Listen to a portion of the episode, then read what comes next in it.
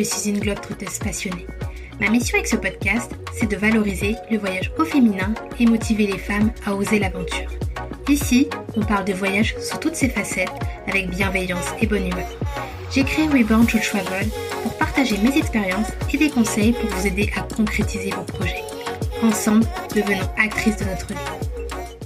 Le Japon, c'est une destination qui m'a toujours fascinée depuis l'adolescence. Et avec le temps, j'ai vraiment commencé à m'intéresser à la langue de ce pays et à sa culture. Je m'étais toujours dit qu'un jour je le visiterais. Et du coup, en 2018, j'ai décidé de prendre mes valises et je suis partie en solo. C'est vraiment une destination que j'ai adorée. Et je me suis rendu compte que je vous en ai jamais vraiment parlé. Je vous ai jamais vraiment raconté comment j'ai vécu ce voyage en tant que femme noire qui voyage seule. J'ai conscience que c'est une destination qui suscite énormément d'intérêt. Vous envisagez peut-être de vous y rendre seule, et peut-être que vous hésitez à vous lancer.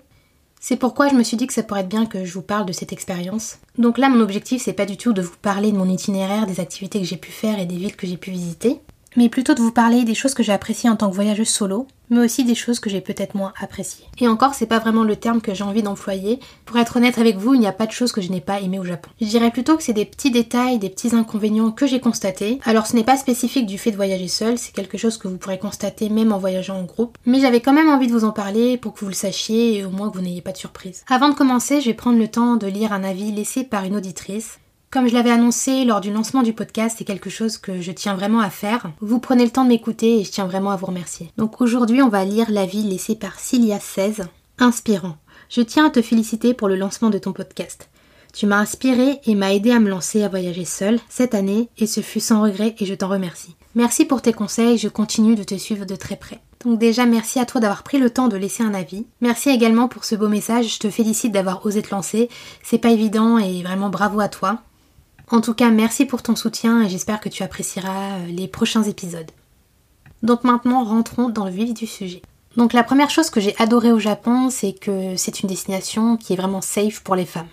C'est une destination qui est connue pour être sûre, les femmes peuvent voyager sans danger. Dans la liste des meilleures destinations pour voyager seule en tant que femme, le Japon est très souvent en top de liste. Je sais que sur la plupart des blogs et sites qui recommandent des destinations safe, le Japon est toujours systématiquement cité. C'est une destination qui est vraiment recommandée par les femmes et qui fait vraiment l'unanimité. C'est un pays qui de manière générale a une très bonne réputation. Lorsque l'on entend parler du Japon, en général c'est que du positif, c'est rarement du négatif. En tout cas, j'ai jamais entendu euh, des choses euh, négatives sur ce pays. Après, évidemment, je pense qu'aucun pays n'est parfait. Après, c'est plutôt ma vision en tant que voyageuse. Jusqu'à maintenant, j'ai eu aucun souci. C'est vrai que je ne vis pas sur place non plus, donc je ne sais pas vraiment comment ça se passe au quotidien. J'y suis restée vraiment que quelques jours, donc euh, voilà, je vais pas non plus trop m'avancer. Mais en général, euh, le Japon a une très bonne réputation. Donc personnellement, je vous recommande cette destination les yeux fermés. Les Japonais sont particulièrement accueillants, ils sont aussi très respectueux. Je vais pas non plus rentrer dans les clichés, mais personnellement, moi, de ce que j'ai vu, c'est vraiment vrai.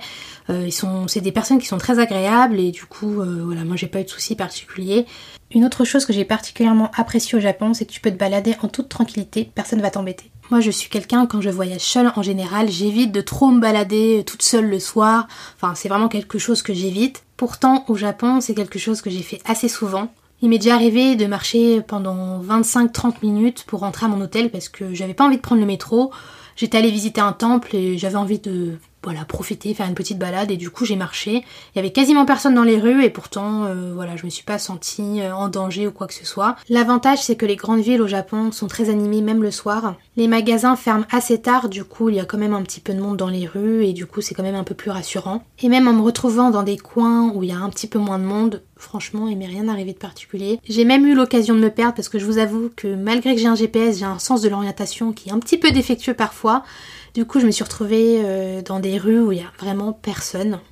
Même des coins où c'est même pas bien éclairé et pourtant il m'est rien arrivé de particulier. Évidemment, je vous conseille pas de faire comme moi, travailler votre sens de l'orientation, mais c'est pour vous dire que malgré que je me sois perdue, malgré que je me sois baladée dans des coins où il n'y a personne, j'ai jamais croisé de personnes bizarres ou voilà de gens suspects. Il y a une autre chose que j'ai adoré au Japon, c'est qu'il existe des rames de métro spécialement pour les femmes. Et je pense vraiment que ça devrait être un concept qui devrait être mis en place euh, dans tous les pays. Donc voilà, en termes de sécurité, le Japon est vraiment au top à ce niveau-là. La deuxième chose que j'ai adoré au Japon en tant que voyageuse solo, c'est qu'il y a vraiment un large choix d'activités. Du coup, il n'y a pas trop de risque de s'ennuyer. Déjà au Japon, il y a ce mélange entre modernité et tradition. Déjà, vous avez beaucoup de quartiers spécifiques donc pour la technologie, pour les jeux vidéo, pour le shopping. Vous avez aussi beaucoup de quartiers aussi pour euh, les restaurants, la nourriture, donc ça c'est vraiment top. Et de l'autre côté, vous avez des quartiers qui sont beaucoup plus traditionnels avec des jardins, avec des temples. Il y en a énormément au Japon et franchement, vous avez de quoi faire. Moi, ce que je vous conseille, c'est de faire un road trip. Moi, c'est ce que j'ai fait en tout cas et j'ai vraiment adoré. J'ai parcouru plusieurs villes et j'ai adoré chacune des villes que j'ai visitées. La troisième chose que j'ai adoré, c'est qu'en tant que femme noire, on n'est pas observé comme une bête curieuse. C'est pas quelque chose que j'ai vécu personnellement à l'étranger pour le moment, mais je sais que dans certains pays, lorsque l'on est une personne noire, on est le sujet de toutes les attentions et c'est assez désagréable, c'est assez gênant aussi, et personnellement, c'est pas quelque chose qui m'est arrivé au Japon. Alors oui, il m'est arrivé d'avoir quelques regards, mais c'était pas du tout malveillant ou insistant, c'était même assez insignifiant, les gens passent vite à autre chose en fait. Je pense que sur le moment, les gens sont surtout surpris de croiser une personne noire. Très honnêtement, sur toute la durée de mon voyage, j'ai dû croiser peut-être deux ou trois personnes noires, pas plus. On n'est pas encore très nombreux à aller au Japon et je pense que bah, c'est toujours un petit peu euh, surprenant de croiser une personne noire. Mais pour autant, on n'est pas le sujet de toutes les attentions et ça fait quand même du bien de pouvoir voyager tranquillement. J'ai pas non plus senti qu'on me traitait différemment à cause de ma couleur de peau. Au contraire, euh, j'ai même rencontré des personnes qui étaient très sympathiques et qui étaient curieuses de savoir d'où je venais et qui lorsque je leur répondais que je venais de Paris, elles n'insistaient pas et ça j'ai vraiment apprécié. Donc vraiment en tant que femme noire, mon voyage s'est super bien passé. Les choses moins évidentes, c'était clairement pas à ce niveau-là. Comme je l'ai dit précédemment, j'ai noté quelques petits inconvénients entre guillemets. La première chose, c'est la barrière de la langue. C'est assez compliqué de communiquer en anglais avec les japonais. Ils ne parlent pas beaucoup anglais, du coup parfois c'est un petit peu compliqué euh, pour communiquer. Donc moi, ce que je vous conseille, c'est vraiment d'apprendre quelques phrases en japonais si vous pouvez. Je sais que c'est pas une langue facile, mais vraiment si vous pouvez avoir quelques bases, je pense que ça peut vous aider. Si vous avez la possibilité d'avoir une application de traduction, c'est encore mieux. C'est pour ça que je vous en parle si vous décidez de voyager là-bas, au moins vous savez à quoi vous attendre. la deuxième chose qui est peut-être un peu moins évidente au Japon, c'est que c'est un peu difficile de faire des rencontres. Je vous avoue que c'est la petite chose qui m'a un peu déçue. Je m'attendais vraiment à pouvoir euh, rencontrer des Japonais, me faire des amis. En fait, finalement, ça n'a pas trop été le cas. Mais c'est vrai que je m'étais pas forcément renseignée avant de partir aussi. Il faut savoir que la société japonaise est assez fermée aux étrangers. Il n'y a pas d'animosité, mais c'est vrai qu'ils ne se mélangent pas trop avec les étrangers. Du coup, c'est un petit peu compliqué d'aller vers eux et de pouvoir faire connaissance avec eux. Comme je l'ai dit précédemment, j'ai rencontré des Japonais qui étaient vraiment sympathiques, avec qui j'ai pu échanger un petit peu, mais c'est vrai que c'est jamais allé au-delà. Les personnes avec qui j'ai sympathisé, c'était des étrangers. J'ai sympathisé avec une japonaise, mais c'était une métisse et elle vivait à l'étranger. Elle n'avait pas du tout la même mentalité, du coup c'était beaucoup plus simple. Je tenais vraiment à être honnête sur ce point-là parce que je sais qu'on a tendance à idéaliser le Japon sur énormément de points.